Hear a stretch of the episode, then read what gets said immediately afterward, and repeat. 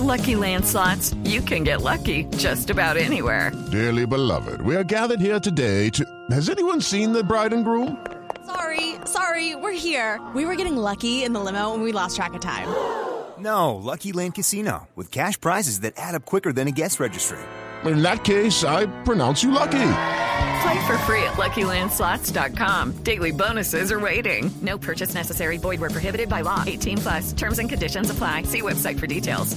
Y pues mientras tanto, mientras nos comunicamos con Mónica, vamos a hablar con el general Francisco Patiño, el comandante de la Policía de Carreteras en nuestro país, para que nos cuente, eh, general, muy buenos días, pues cómo está la situación, el accidente que se presentó en la vía Manizales-Bogotá, que hasta el momento sabemos presenta 11 muertos, entre 7 adultos y 4 niños de la empresa Nauca. ¿Qué otra información tenemos, general? Buenos días.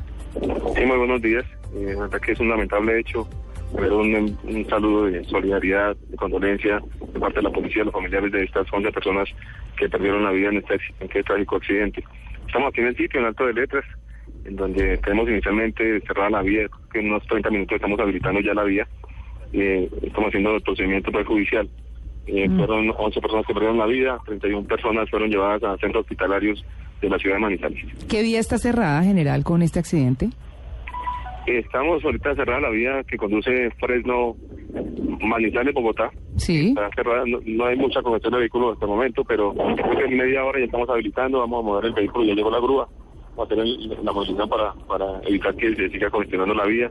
Eso fue la... Sí, pues continuamos pidiendo mucha mucha prudencia, mucha solidaridad, mucha corresponsabilidad en las carreteras y, y, seguimos insistiendo en el respeto por las normas de tránsito, especialmente esas cuatro conductas que gracias a ustedes impartimos todos los días, no nos vamos a cansar de seguir insistiendo en eso, en, en, en, respetar las, las, señales de tránsito, en lo que tiene que ver con no adelantar en curva, respetar las dos líneas amarillas, las velocidades, es importante mantener la velocidad, el exceso de velocidad, no trae tragedias como esta, y lógicamente no consumir bebidas integrantes. Igualmente la revisión de los vehículos, es importante también la revisión de los vehículos, de descansos necesarios, en este caso un vehículo que ha salido a las 10 de la mañana de Quito, son casi 14 horas de recorrido, estamos verificando si venían dos conductores, si venía un, conductor, pero sí se requiere mucha corresponsabilidad en las empresas de transporte, en este caso en la empresa Arauca, en los conductores y los pasajeros. Insistimos en cualquier situación de riesgo que vean los pasajeros dentro del vehículo, que no hagan los descansos, que lo vean compitiendo. Importante que, que llamen al número 767 y comuniquen con la Policía Nacional. General Patiño, tenemos entendido que el accidente fue a la altura del kilómetro 38 y que el bus se estrelló contra la montaña.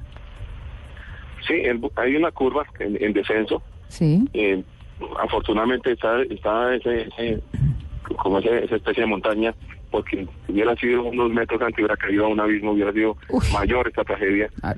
Pero yo creo que, perdió el control del vehículo y se, se estrelló contra, contra este contra este cerro que está aquí en en la vía. Las condiciones del clima en la región, ¿cómo están? ¿Había lluvia, neblina? Bueno, esta zona normalmente se mantiene con neblina, eh, pero esta mañana hicimos el ingreso, hoy está está visual, el sector está con poca nubosidad, no hay nubosidad, no hay neblina. Las condiciones pues son son buenas condiciones meteorológicas. La madrugada, eso fue a la 1 y 15 de la, de la mañana, a esa hora pues lógicamente que la visibilidad mm. no es igual que a esta hora. Claro, eh, general, tenemos entendido que también el trayecto de la línea, en alguno de sus, eh, o mejor, en uno de los trayectos de la línea, eh, también está cerrado por un accidente. Tenemos un accidente en Cajamarca, está ya el personal de la policía atendiendo el caso, pero no me ha reportado pérdidas de vidas, afortunadamente. Bueno, muy bien. En términos generales... Perdón, no, iba a preguntar, ¿y, ¿y, eso cómo influye en el tráfico? sí, es que...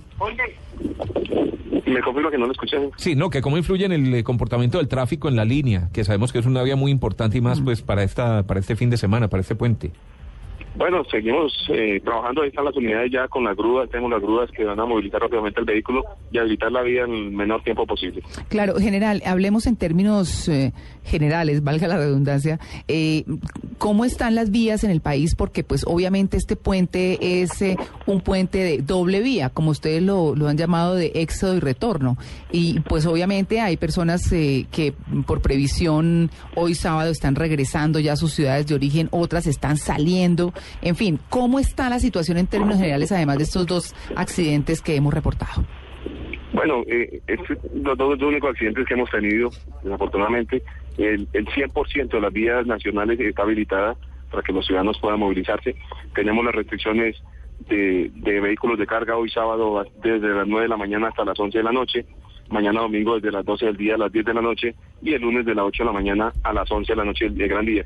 Como usted lo ha dicho, eh, ha sido un plan éxodo y plan retorno. Anoche de Bogotá hasta la medianoche estaba haciendo una cantidad de, una gran cantidad de vehículos saliendo de Bogotá, personas que, que se toman el puente este, este fin de semana, que no han salido ni el 24 ni el 31 pero pues, estamos con la presencia de la policía, con las recomendaciones de siempre, seguimos insistiendo en el respeto por las normas de tránsito y lo que es la revisión de los vehículos tecnomecánica y los vehículos de servicio público, insistiendo en que las personas denuncien cualquier situación que vean de riesgo. Seguimos insistiendo en eso, no podemos eh, permitir que sigan presentando este tipo de accidentes por, por no hacer una llamada al estar en, en forma oportuna a las autoridades. Bueno, muy bien, general, pues seguimos pendientes para cualquier información aquí en Blue Radio. Estamos en el programa en Blue Jeans de cualquier novedad en las carreteras del país. Muchas gracias por su atención.